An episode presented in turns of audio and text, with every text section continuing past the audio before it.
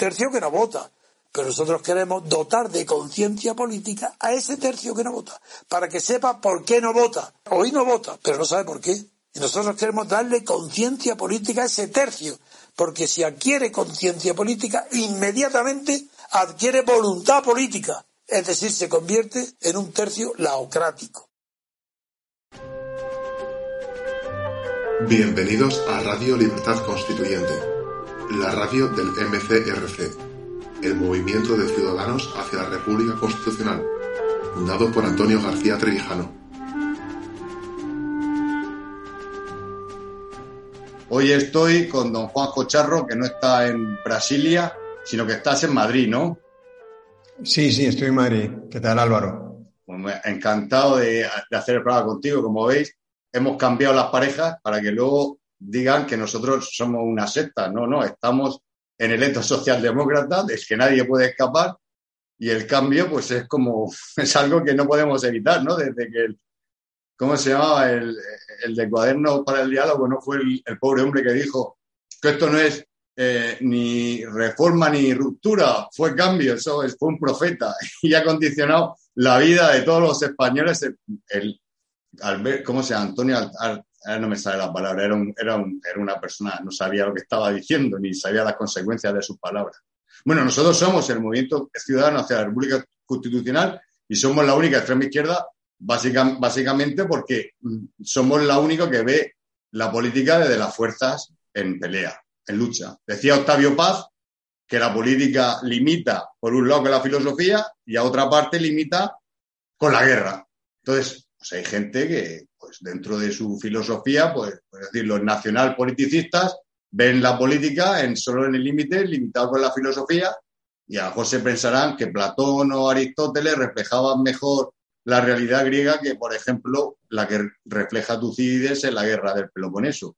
Pero vamos, si tú alguna vez has hablado con alguien en un diálogo a seis o siete personas al nivel que habla Platón, eh, eh, habla Platón en, en sus diálogos, pues vamos, eso es imposible. Realmente las fuerzas en pelea, las fuerzas en, disputa hacen que tengamos que hacer una institución para separar al Estado de la nación, básicamente para que el Estado no se coma a la nación, porque además si se la come es que el Estado se va a destruir a sí mismo. Bueno, hoy hemos cogido y la verdad es que hemos visto el periódico. Hay dos noticias que destacan de internacional, muchas dos noticias que destacan, una de internacional y otra de nacional, pero vamos a hablar más de una columna de Hughes, Hughes del ABC de ayer que se llama presidencialismo, pero como seguimos los periódicos diariamente, pues queremos dar pues muestras de cómo va en el plano internacional es esto es lo de la noticia de Rusia de la guerra de la guerra en Ucrania y en la portada a cuatro columnas dice un Putin cada vez más solo esgrime la amenaza nuclear. Yo la verdad es que mintiendo como mienten en el ámbito nacional, pues no, no sé no sé qué parte de verdad o esto es será de verdad en el ámbito internacional, porque la verdad es que veo los periódicos como si todo fuera mentira. Eh, lo que sí está claro que Rusia es más, es más débil que la OTAN, pero tiene más nucleares, por lo cual es muy peligroso. No sé si tú quieres decir algo así por encima de esto antes de que pasamos a la noticia. Bueno, siguen sobre las especulaciones de, de, si, de si Rusia se plantearía usar armas nucleares tácticas, supongo que se refieren. Es decir, en, el, en un teatro de operaciones reducido, eh, digamos armas nucleares pequeñas. Aunque aunque no use las estratégicas, que son las grandes, los misiles intercontinentales, que son está descontado, pero aunque no sean las, las, armas estratégicas, eh, sería también gravísimo. Eh, por, eso, por eso, en parte, la, la prensa eh, occidental se refiere a usar mucho la palabra nuclear, a veces sin especificar que se trata de armas aunque sean nucleares, pues no son tan grandes, son tácticas. Pero yo creo que sería igualmente gravísimo el uso. Yo, yo creo que, que no es fácil que los rusos se decidan a usar ese tipo de armas. Antes pararían las operaciones tal y como están ahora o intentarían mantenerse con el territorio que han, que han ocupado ahora, ahora pienso yo. Bueno, y la noticia, la noticia de interiores aparece en un lateral, ¿eh? a una columna, pero en el, por dentro del país hablan, dice, el gobierno responde al PP con la idea de un impuesto a las grandes fortunas. Esto es lo de siempre.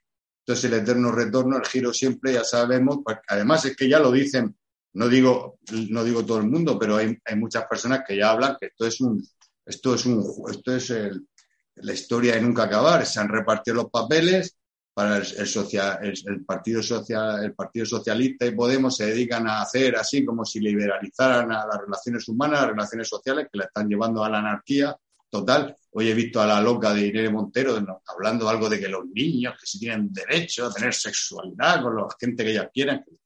Estaba, es un corte, ¿no? Pero, pero solamente con, con la ves y después esto es una, una, desequilibrada, una desequilibrada mental. La verdad es que yo me acuerdo de la historia de los heterodoxos españoles de Marcelino Méndez Pelayo, es una cosa para ver la cantidad de locos que ha habido en la historia de España, porque hay mucha gente que se piensa que la historia de España es la historia que todo el mundo ahí rezando y todo el mundo, oh, todo estaba claro y todos los dogmas, pero es que brujas y monjas milagreras, pero que además han sido abadesas y además están, es, es, un, es un libro que hay que leer porque muchas veces no entienden que lean libros heréticos y, y los obispos los leían y decían, oh, esto es la, esto es la repera. Pero porque, a ver, porque las personas inteligentes o los pensadores son muy pocos. O sea, eh, Trevijano piensa, Dalmacio Negro Pavón piensa, hay un profesor, Higinio Marín, piensa, pero los demás, hombre, pensar, pensar. No, no, sé, si. Eh, esto es como lo decían de Maradona. Si, si Maradona juega al fútbol, yo cuando juego mis amigos juego al fútbol. O sea, si Trevijano piensa, lo que yo hago en mi mente, eso es pensar. Bueno, pues esto de que están ahora, ahora está, el PP va a rebajar los impuestos porque va a salvar, va a salvar la, economía española que ha destruido Pedro Sánchez otra vez, 40 años, 50 años, otra vez. ¿Y qué pasa con las relaciones humanas? ¿Alguien me puede ¿alguien le preocupa las relaciones humanas? ¿Alguien le preocupa la unidad de la patria? ¿Alguien le preocupa eso? No, no, vamos a estar siempre. Eh, ellos destrozan la economía y nosotros la arreglamos. Y así por los siglos de los siglos. Es que es, que, es, que, es pesado. No sé cómo ves tú esto de... Es que el mismo juego es el mismo juego siempre, pero es que además ya lo saben todos. Bueno, los periodistas también lo saben, pero se dejan llevar por la inercia porque es imposible que nadie haya escuchado a alguien decir que, la derecha española es economicista y que tiene que dar la batalla cultural, pero si es que no hay ni derecha ni izquierda, que eso, es que eso es una cosa que la gente no entiende, que en política en España no hay derecha ni hay izquierda, hay una oligarquía sindicada en el Estado. Quiero hablar de, la, de lo Hombre, y sería todo derecha, aunque, aunque claro, la derecha son posiciones relativas respecto a algo. Entonces, primero hay que fijar ese algo y respecto a ese algo que has dicho tú, la oligarquía de partidos, pues no tiene sentido hablar de izquierda y derecha, porque bueno, serían todo derecha, porque hay alguna izquierda que esté en contra de, modificar las relaciones de poder existentes. Eh, eh, en esos partidos estatales no. Con lo cual, o, no hay izquierda y derecha, o en todo caso serían todo derecha. Por eso has dicho tú al principio que somos la extrema izquierda política. Porque somos los únicos que queremos modificar las relaciones entre gobernantes y gobernados. Y esas etiquetas que ponen ideológicas, o ya no son ni, bueno, ni ideológicas, son propagandísticas que si vamos a arreglar la economía como si, como si fueran a arreglar la economía, como si lo hubieran arreglado alguna vez. Hombre, habrán hecho alguna pequeña reparación, pero vamos, eh, arreglar la economía eh, tampoco lo ha hecho el, PP nunca. Ha puesto algún parche. Y, respecto a lo, y, las típicas etiquetas ideológicas de, pues, lo que lo de siempre, es propaganda para justificar el, el, establecimiento de, un gobierno dentro de la, misma oligarquía estatal. Entonces, cada uno siempre tiene sus etiquetas y, además los españoles nunca, yo, creo que sí se dan cuenta, pero bueno, eh, es evidente que es que son falsedades, son, eh, son, son, tonterías. los, estos políticos corruptos del estado de partidos es que solo dicen tonterías. Eh, locuras también, como has dicho tú, y a veces creo que alguna vez hemos hablado en el canal de, lo que se llaman locos normales. O sea, es, tan habitual esas locuras que ya son locos normales. La, locura es lo normal. Sí, el negro pavón dice que lo normal, según ley, ha sustituido a lo natural. Pero y bueno, que nosotros somos extrema izquierda política porque queremos modificar de un modo permanente las relaciones de poder. Es decir, por eso somos, es extrema, izquierda política también, porque no solo el orden y demás que permanece. Pero como a nosotros nos gusta entonces el análisis político, o sea, sobre todo el tema de la institucionalidad, pues vamos a centrarnos en la columna de Hughes, Hughes, Hughes en español, que se llama presidencialismo. A ver, parece ser que Giorgia Meloni va a ganar, va a ser presidenta, bueno, no va a ganar las, no va a ganar las, las elecciones, va a ser la jefa de la coalición que va a dirigir el consenso en Italia, con Giorgia Meloni, con Matteo Salvini de la Liga y con el Cavaliere de Forza Italia. Y entonces, no sé si yo, desde agosto, está diciendo que va, que va a reformar y va a hacer el semipresencialismo el, para, mí, el, para mí, ¿no? el semipresidencialismo es, es una estafa al autoritarismo. A ver, en política solo hay dos actitudes, la autoritaria y la liberal. Lo que pasa es que el semipresidencialismo sería una burla a los autoritaristas, que serían personas que quieren el presidencialismo, y como podría ser un parlamento censitario, un parlamento con un censo restringido, una burla a la representación de los liberales.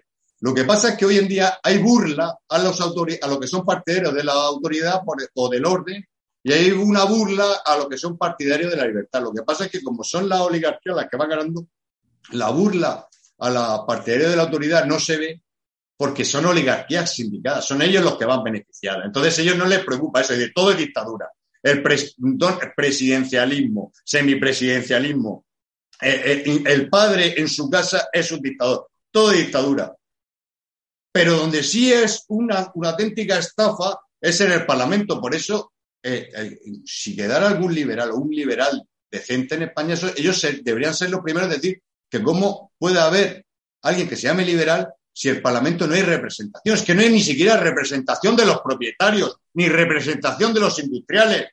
Bendita sea la representación. Y esto es el, primer punto, el primer punto partida. El Estado de partidos es una estafa, es una derecha política que estafa a la derecha social y a la izquierda social, porque es que en realidad es una oligarquía que además está sindicada, porque está sindicada por el botín o por la locura, como demuestra, como demuestra Irene Montero. Es que los locos son personas que se sindican. Si tú, es muy difícil eh, en la sociedad civil encontrar una asociación. Nosotros lo sabemos nuestra propia asociación, Juanjo, que es muy difícil estar junto. Ahora, si te dice, te voy a dar mil euros, dice, pero si eh, te doy mil euros al mes, entonces todo el mundo se viene. Pero si tú estás loca, pero podemos llegar al poder y aplicar toda esa locura e intentar enloquecer a los españoles también.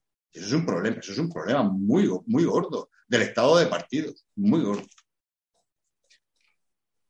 Pero vamos, dime, dime. Pero has empezado a leer, has leído. No, no, esto vamos a leer un Esto era el, el, el, empieza el artículo Presidencialismo ah, Giorgia Meloni, favorita para ganar las elecciones en Italia, ha realizado una interesante propuesta de reforma constitucional. El presidente de la República será elegido por los ciudadanos, no por el Parlamento, y dejará de ser una figura garantista para asumir la dirección del gobierno. Esto nos gusta. Esto, esto empieza, nos gusta. Que el presidente del gobierno sea elegido por todos los españoles, sí, porque claro, aquí en España dicen, oye, la libertad es individual. Muy bien, muy bien. Y tienes libertad para abortar. Tienes libertad para eutanasiar a la abuela. Tienes libertad para divorciarte.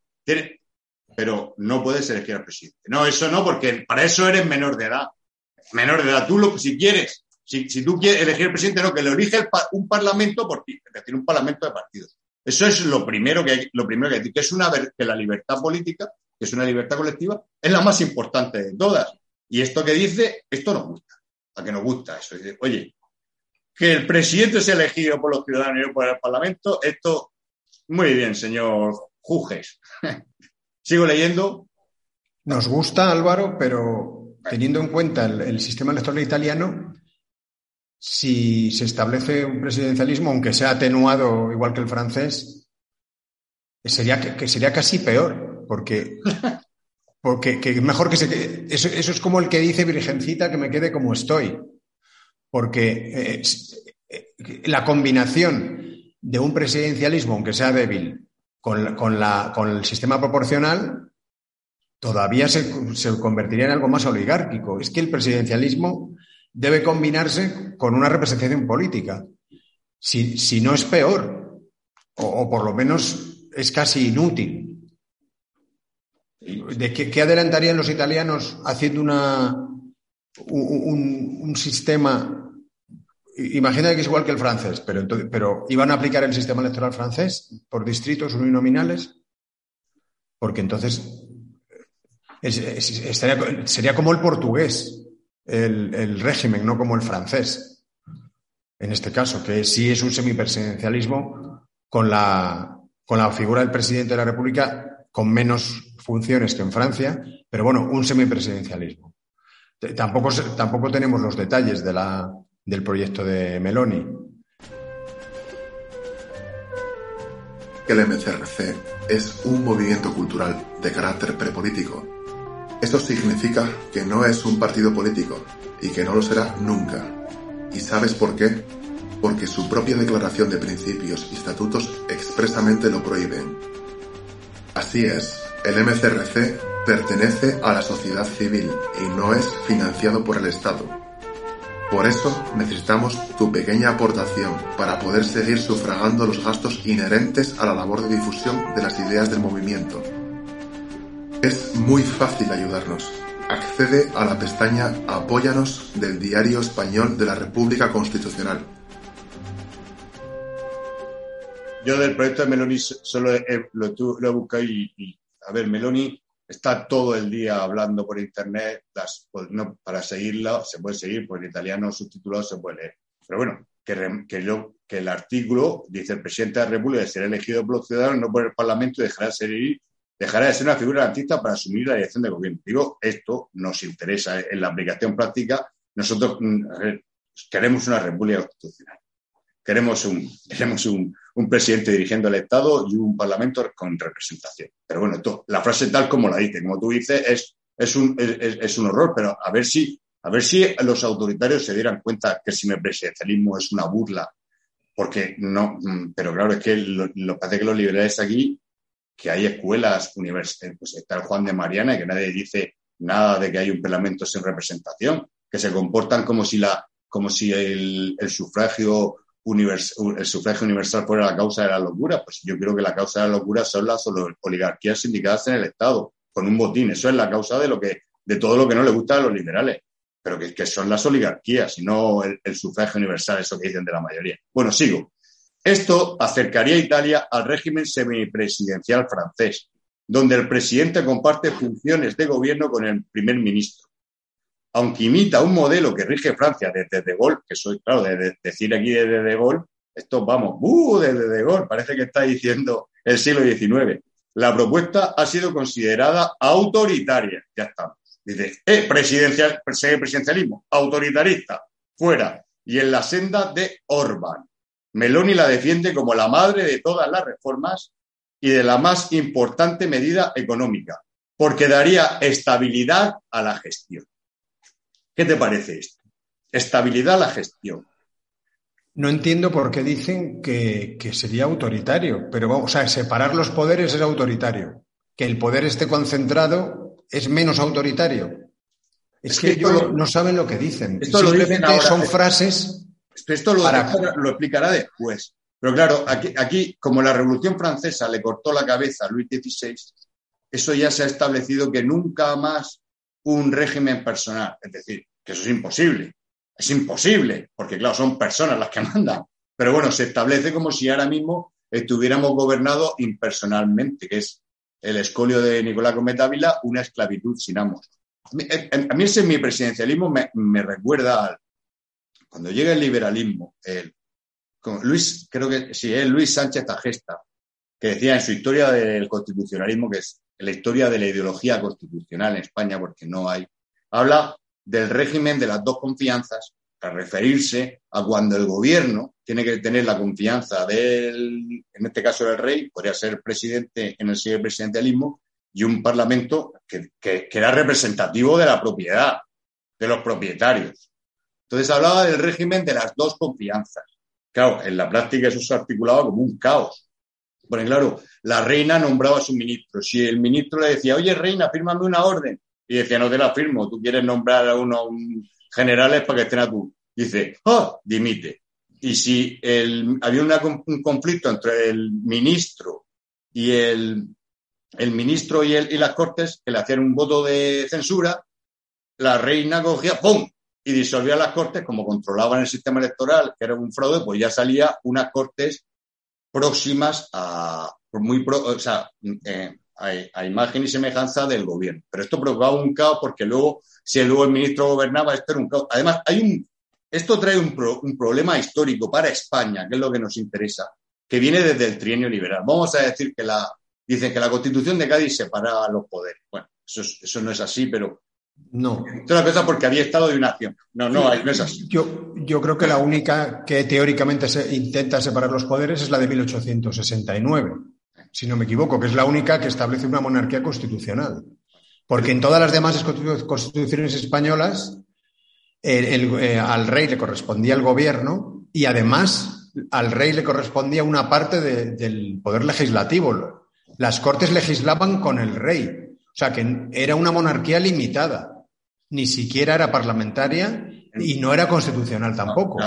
No, sí. Si ellos, lo que, lo que ellos, lo que decían, el, ellos veían la, la constitución de la PEPA, eso era como una Biblia. O sea, eso es la llegada del protestantismo, la sola escritura, la sola constitución era lo que era. Y lo hacían como un, como, un mito, porque claro, no se aplicó. Y cuando llegaba el trineo liberal hay una cosa muy graciosa que solo la cuento como anécdota, porque justifica todo lo que viene después que es que cuando el, que no el poder revolucionario crea un gobierno, pero luego se crea un gobierno que se llama el gobierno de los presidiarios. Porque lo que decían es que la constitución de la PEPA, el rey, que sí, que tenía muchas funciones, pero en la práctica estaba encadenado por, la constitución, porque tenía tantos secretarios controlándole, tantos secretarios vigilándole, que independientemente de lo que dijera la forma, en el régimen funcionaba al revés, que estaba sometido. Pero entonces se produjo un gobierno que se llama el gobierno de los presidiarios, porque la palabra es muy buena porque obligó al poder revolucionario, que ahora no me acuerdo cómo se llamaba, a que nombrara unos ministros acordes a la revolución, al levantamiento de reo. Por supuesto, además, luego fue quitándolo poco a poco, pero tiene una cosa muy graciosa e histórica por la historia que tenemos común que se llama el discurso de la coletilla. va quitándolo todos los ministros que le obliga a los presidiarios, va quitándolo poco a poco. Es, es, el rey el que nombra a los ministros y es el que, el que manda sobre ellos. Entonces, le obligan, según la PEPA, a hacerlo. No sé si formalmente o no. Es que es, gracioso lo que, lo, que voy a contar. De hecho, a la hora de quitarlos, va quitando poco a poco y, el, marqués de las Samarindas es el que el ejército de riego que estaba en la isla lo, disuelve. Y, bueno, pero vamos al tema que es lo que es gracioso. Entonces, él hace, eh, Fernando VII hace un discurso que se llama el discurso de la coletilla, que se lo hable, se lo hace Francisco Núñez de la Rosa, que la llamaban Rosita la Pastelera. Pero es un discurso súper formal, como los que hay hoy. Un discurso oficial, neutral, como el siglo XIX, pero como estaban todos los presidiarios tocando los cojones al final, escrito todo en letra caligráfica de estas preciosas. Luego está la coletilla, porque la coletilla, el, propio Fernando VII escribiendo, si todo esto está muy bien, pero todo esto están intrigando contra mí. Toda esta gente eh, eh, lo que quiere es quitarme y poner ellos de soberanía, de. Entonces, claro, de, esa, de, eso, que como no había separación de poderes, como tú dices, nunca, ni siquiera, mejor en, la, en la liberal, que ahora no me acuerdo, pues sí lo intentaron, pero eso es lo que dijeron. Es que no podemos separar los poderes porque los separamos en el trineo liberal y mira lo que pasó y mira lo, y mira lo que pasó. No, si tú separas los poderes, mm, el único problema que tienes que tener, que nosotros sabemos, yo no, es que tiene que haber un poder judicial para que lime asperezas. Y luego ya, más aún, que es la, la, la, libertad política colectiva para resolverlo.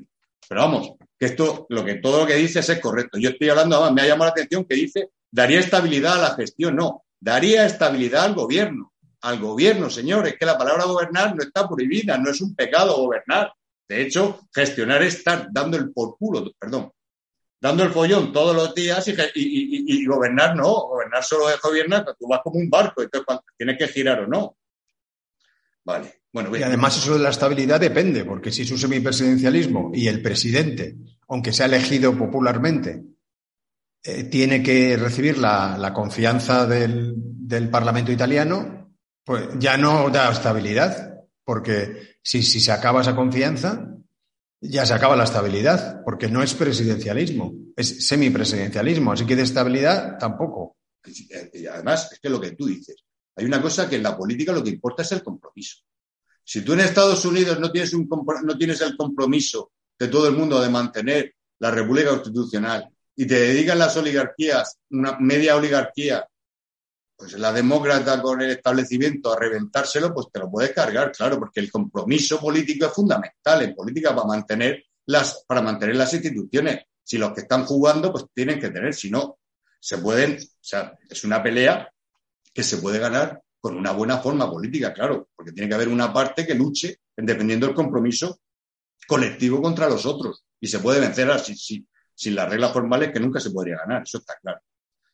Bueno, eh, comparó la Meloni su propuesta con el gobierno de Draghi, que habría sido, en sus palabras, un presidencialismo no electo y sin papel alguno para el Parlamento. Es que, claro, ha, llegado la tecnocracia a Italia, ha salido la tecnocracia y ahora ya los italianos dicen, pues después de la tecnocracia viene el fascismo. El fascismo, que, que el fascismo ya está, que el fascismo es un fascismo plural lo que hay en Italia. Bueno, sigo. La propuesta de Meloni, que no es nueva en la inestable política italiana, no es nueva porque el Cavaliere, Cavaliere es Silvio Berlusconi, que lo llaman el Cavaliere, un tío que se ponía siete putas en fila en su habitación, que solo han contado, y él tomándose Viegra. Eso es un, Cavaliere ahora en la, en la Italia del siglo XXI, en el mundo moderno. Pues muy bien. Es recibida con una susceptibilidad que participa además del actual recelo hacia las formas personalistas frente al prestigio de lo parlamentario colegiado. Aquí está. Dice ahora que hay un prestigio de lo parlamentario colegiado. Es decir, señor Hughes, el consenso político ha instaurado el consenso social. se ha instaurado, ha sustituido el consenso social. Aquí no hay ningún prestigio de parlamento ni de colegiado, pues si tú vas por la calle o vas relacionándote con semiempresarios, con empresarios, con trabajadores, ¿qué prestigio? Prestigio, esos, esos, esos, son Juan Palomo, él se lo guisa y él se lo como. ¿Qué va prestigio va, a tener, va a tener el Parlamento? Además, es que no decía Trevijano que Francisco Franco Bamonde tenía más apoyo que ningún presidente de aquí. Que esto, esto que van a esto, porque claro, cuando van dicen, tú eres un personalista, ya no puede ser, ya fuera, porque nosotros aquí lo que manda es la impersonalidad. Y esto lo veo, esto, esto lo veo una, mm, que señor Hughes, que hay una parte muy buena de este artículo, lo veo muy mal, muy perdido. Muy perdido. Aquí no hay prestigio ninguna política. Eso es tú, porque tú escribes los periódicos, prestigio en ningún sitio. ¿O no? ¿O, cómo lo ves? Hombre, les da miedo, le llaman prestigio a, un régimen que les da, menos, les da menos miedo, porque claro, aquí de lo que se trata es de no comprometerse con tu nombre y tus apellidos, por eso no les gustan las formas personalistas. Eh, y sí se trata de disolver la responsabilidad en grupos. Así se dice, ¿no? Los ciudadanos que voten a partidos, que voten a programas, y así lo que ellos buscan es, realmente que no haya eh, responsabilidad personal. No quieren responsabilizarse. No quieren proponer medidas que les comprometan. Por eso se pueden llamar de boquilla de todo. Comunistas, republicanos, liberales, lo que quieras. Como no les compromete, la libertad política implica que al que aspira a tener una posición de poder o, a ser diputado, eh, que se comprometa a lo que dice. Y solamente se puede hacer eso mediante una forma personalista, porque si no, no, existe la responsabilidad. La responsabilidad eh, se incrementa, es, fundamental que sea sobre personas, respecto a personas.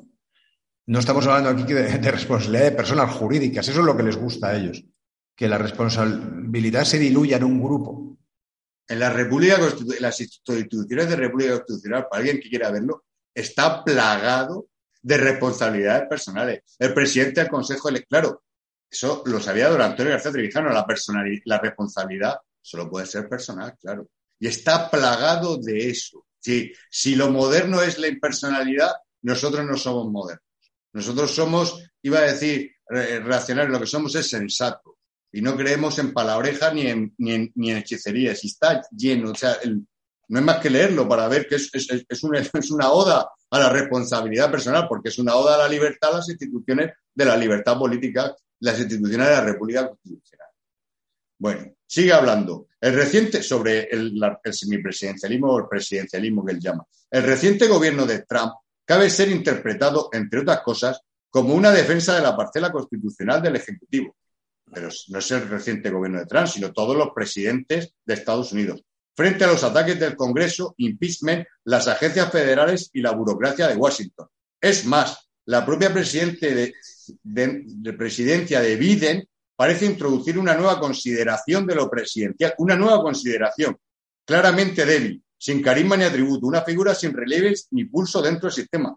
Pero no, pero, no por el sistema, sino por Biden, que no paran de mandar vídeos de que está medio gaga, de que está viejo, que chochea. Pero esto no es un problema de las instituciones de la República, no es de la forma, sino de la materia.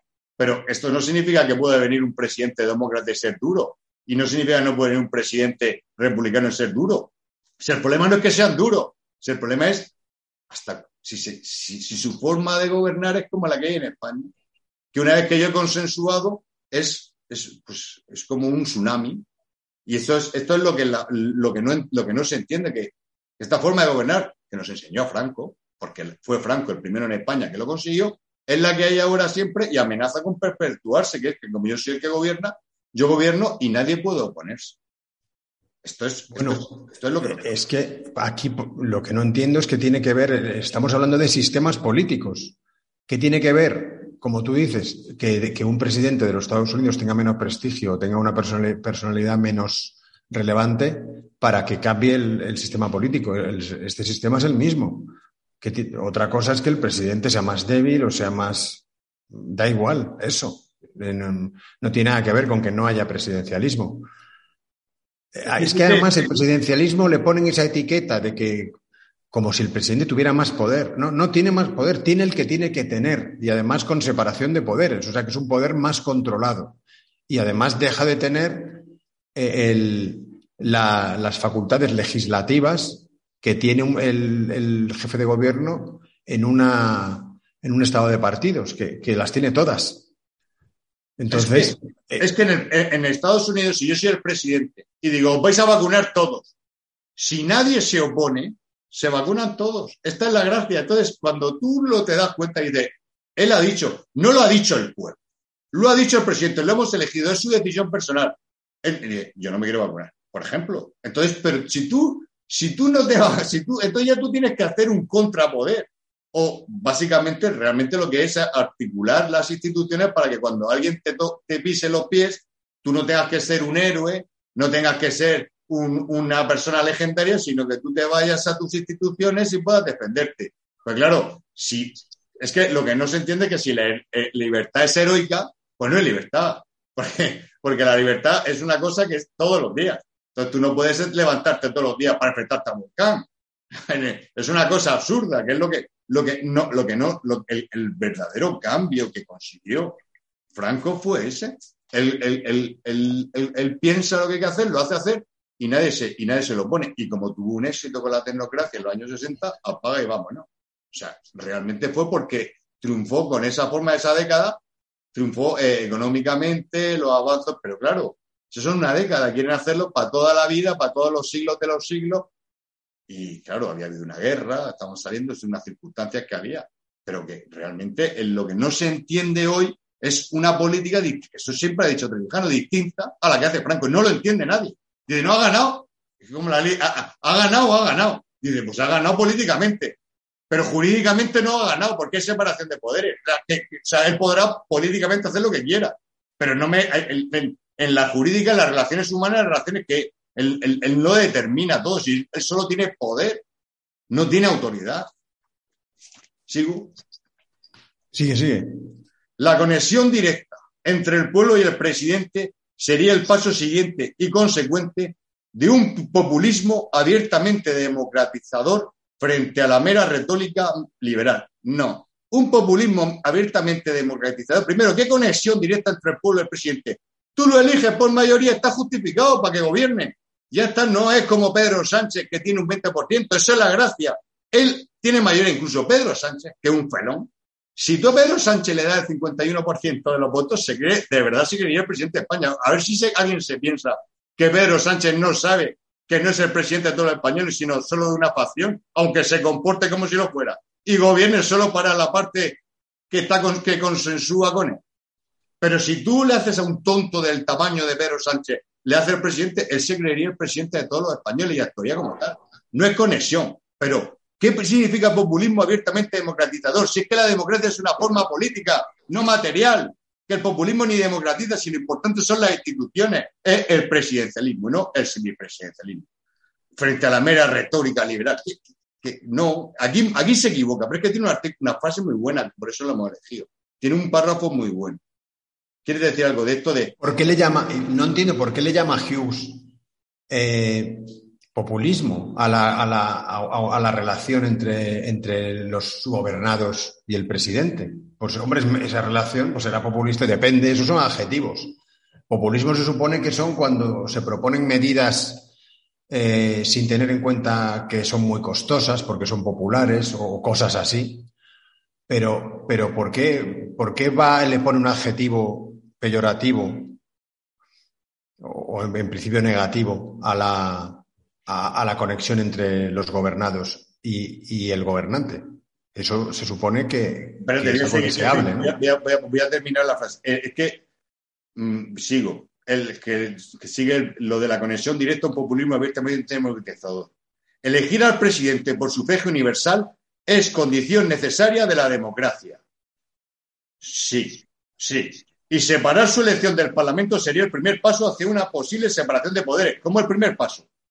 No, no, oiga, oiga, deje de leer. No, no, no lo cubre, frénate. Ya lo ha hecho. Elegir al presidente por sufragio universal es condición necesaria de la democracia, sí. Y separar su elección del Parlamento, que como bien me ha apuntado Juanjo, pero pero un parlamento con representación, no, no con listas proporcionales, sería el primer paso hacia un posible separación de poderes. Aquí, aquí ya se, aquí ya está aquí como, como, son intelectuales y no tienen límite a su pensamiento, pues no se espera. No, ya lo has conseguido. Chínchate, ya no elucubras ni para arriba ni para abajo. Está hecho.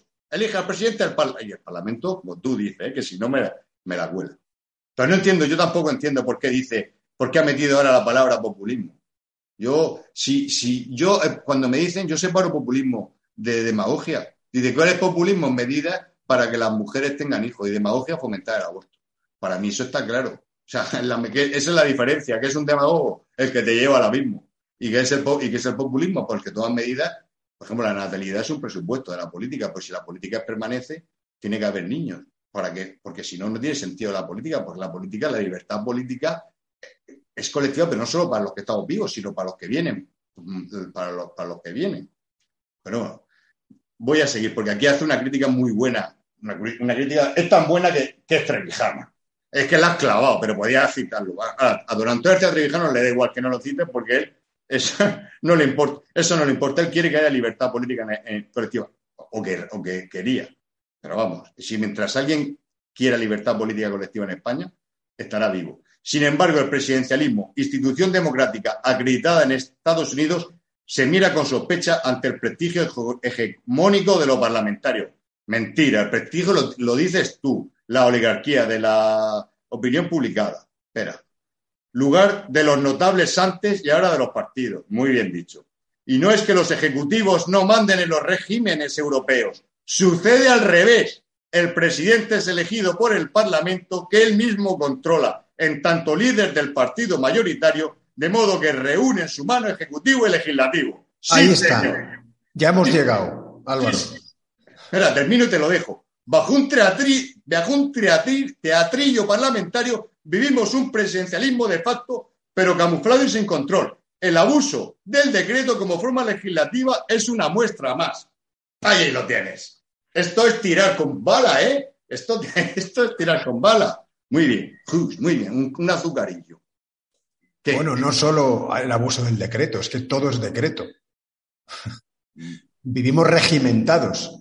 Sí, hay una cosa del Real Decreto que te he oído alguna vez hablar de. El Real Decreto, que es, que lo dijiste, bueno, decía Trevijano, que es una obra de Napoleón III, en España surge a raíz de la, de la Constitución de 1845. Que ya los, a ver, los liberales progresistas ya estaban mosqueados porque eh, la, monarquía, la reina, era del partido moderado.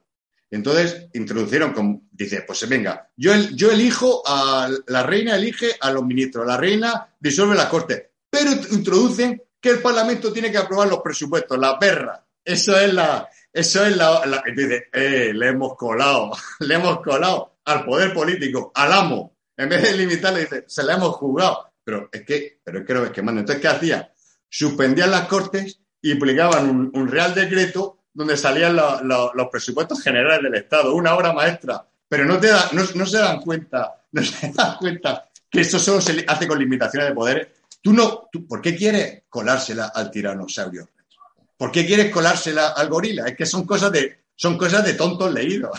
cosas de, pero eso lo digo, pero esto está muy bien, ¿eh? O sea, está, está muy bien cómo le tira al cuello diciendo la verdad en política que hay en España. La verdad te hace libre o la verdad es revolucionaria. Y, realmente esta, e, e, esta parte por la que hemos, por hemos escrito, porque dice la verdad, que hay una dictadura plural. Una dictadura plural o una oligarquía eh, autoritaria, como tú quieras llamarlo, desde cualquiera de los dos puntos de vista. Pero aquí lo clava, ¿eh? Es que, es que el Trevijano es la verdad.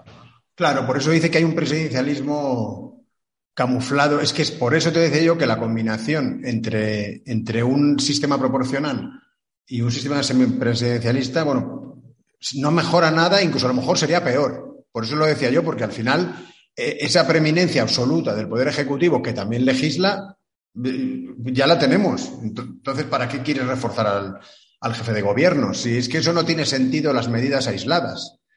Eh, no vale, no se puede tener ¿Para qué quiere separación de poderes si no hay libertad política, si no hay un, eh, representación? Entonces ya no funciona. Tiene que ser, son engranajes de un mismo mecanismo. Si no tienes todos los engranajes, no tienes un mecanismo que funcione. Hughes lo ha clavado aquí. Sí, pero que tienes, tienes razón lo que dices, porque claro, es que un presidencialismo con un, que es uno, con un parlamento de partidos, que se pueden sindicar todos juntos de una porque están unidos por intereses son dos ejecutivos realmente. es que sería, porque funcionaría de facto el Parlamento como un ejecutivo, porque serían siendo partidos estatales. Y entonces dirían, verían al presidente dirigiendo dirigiéndose a ellos mismos, porque ellos no, no, no, son, no son de la sociedad civil ni media. Está muy, está muy bien dicho. No, lo recuerdo bien, hablo de memoria, pero ¿te acuerdas de Susan Rose Ackerman, la profesora estadounidense que estudió la corrupción en relación con los regímenes políticos? Creo que, no hablo de memoria, ¿eh? pero me suena, creo recordar que ella dijo que la peor combinación es una figura ejecutiva fuerte con el sistema proporcional. O sea, el presidencialismo con el sistema proporcional es todavía peor. Eh, hay más corrupción aún, que, es una, que es lo que ocurre en general en Sudamérica. presidencialismo y sistema proporcional. No, no, eh, dice Dalmacio Negro Pavón que el régimen, este es el la peor régimen político que ha habido nunca en la historia de España, pero nosotros hemos dado una idea para tener un régimen peor aún. Es decir, que todavía, como somos, nos gusta el pensamiento político, imaginamos el desastre. Y nos pueden dar otra vuelta de tuerca. No, no, no, no teníamos que haber hecho el programa. me caché en los mengues. Bueno, termino. La propuesta de Meloni, por su cercanía a Vox, nos permite fantasear con una propuesta así en España, tanto el presidencialismo, tendría un efecto benéfico. Anda, anda. Es que ahí a, me pasaron ayer que estaba eh, la extrema derecha de Vox en el CEU diciendo, es que no hay democracia directa. O sea, que está pensando en el presidencialismo, no, está pensando en, la democracia directa. No, no, eso, eso Abascal en... Entonces, claro, porque se entiende que, que Vox, como si se hace semipresidencialismo Meloni, que como tú dices tendrá que hacerlo con un régimen de distrito, claro, es imposible. Si es que es imposible, si es que cómo va a hacerlo, cómo, cómo se carga el sistema proporcional la matan, sé que no puede ser. Que son poderes reales, no, no son filosofadas. Tú no vas ahí a filosofarle a la casa del ogro y decirle, soy un filósofo, y yo soy el ogro, y, te comen. Bueno. Es que no se puede, no se puede cambiar el régimen italiano y el español y similares desde dentro. No se puede. Bueno, eh, nos hemos pasado de tiempo. Eh, nos despedimos ya. Muchas gracias a, muchas más gracias a todos y no, no, no, hace falta, no quiero que le den like, yo quiero que se abstengan y que no voten en las próximas elecciones. Buenas No votéis. Y un abrazo.